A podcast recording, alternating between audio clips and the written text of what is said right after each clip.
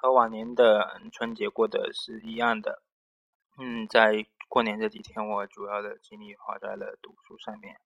嗯，二十六号那天，我重回到了图书馆，虽然感觉还是有点累，比如有点生病的感觉，但是很充实。当时离复试应该是还有二十四天时间。嗯，我还有很多准备没有完成，主要是英中英文的自我介绍，其次是专业课的复习、实验和导论的理论等等。嗯，再次是英文文献的朗读与翻译。嗯，最后是我需要读一些研究方法类的书籍，并写一些心得。嗯，到了二月底这段时间，我反而不像想想象中的那么想去旅行了。至少我应该先考上华师大，然后熟悉一下叶老师的工作流程。嗯，从刘斌同志他们那边去学来一些工作的，呃，和研究方面的经验。等到说刘斌他完成了论文答辩之后，我再请一个假去旅行个半个月。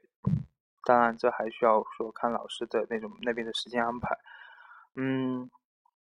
想来说，学习学术研究真的不是一件容易的事情。我从过我在过去的经历当中，并未做好这方面的准备。那么幸好说，这两年的考研经历磨砺我的心智，也锻炼我的身体，然后能够应对说这繁重的学习和科研的工作。同时说，我学到了专业和英语方面的知识，或者说培育的英语的能力，嗯，也有助于我完成后面的科研工作吧。嗯，我们在研究方面的经历是经验是不足的，这可以通过阅读来补足。嗯，可以了解到科研前、中、后的一些学术道德这方面的问题，也可以知道说怎么样去，呃，在一些高高端的那个期刊上面去发表论文。嗯，这个这方面呢，就我有兴趣才能驱使我投入全部的身心力量去去研究、去写论文。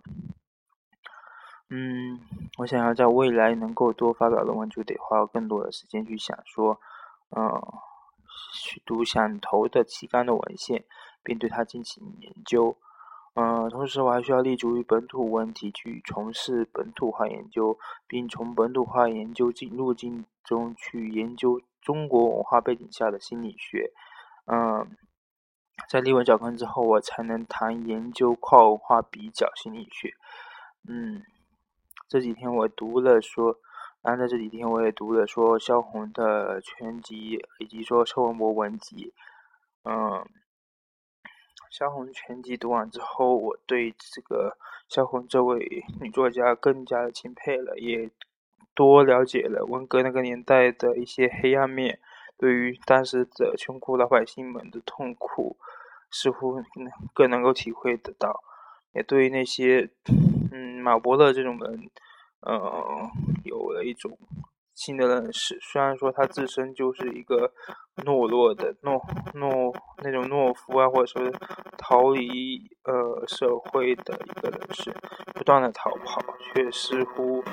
呃，总是那么有理的去对着别人喧嚣，很像现在社会上的某些人。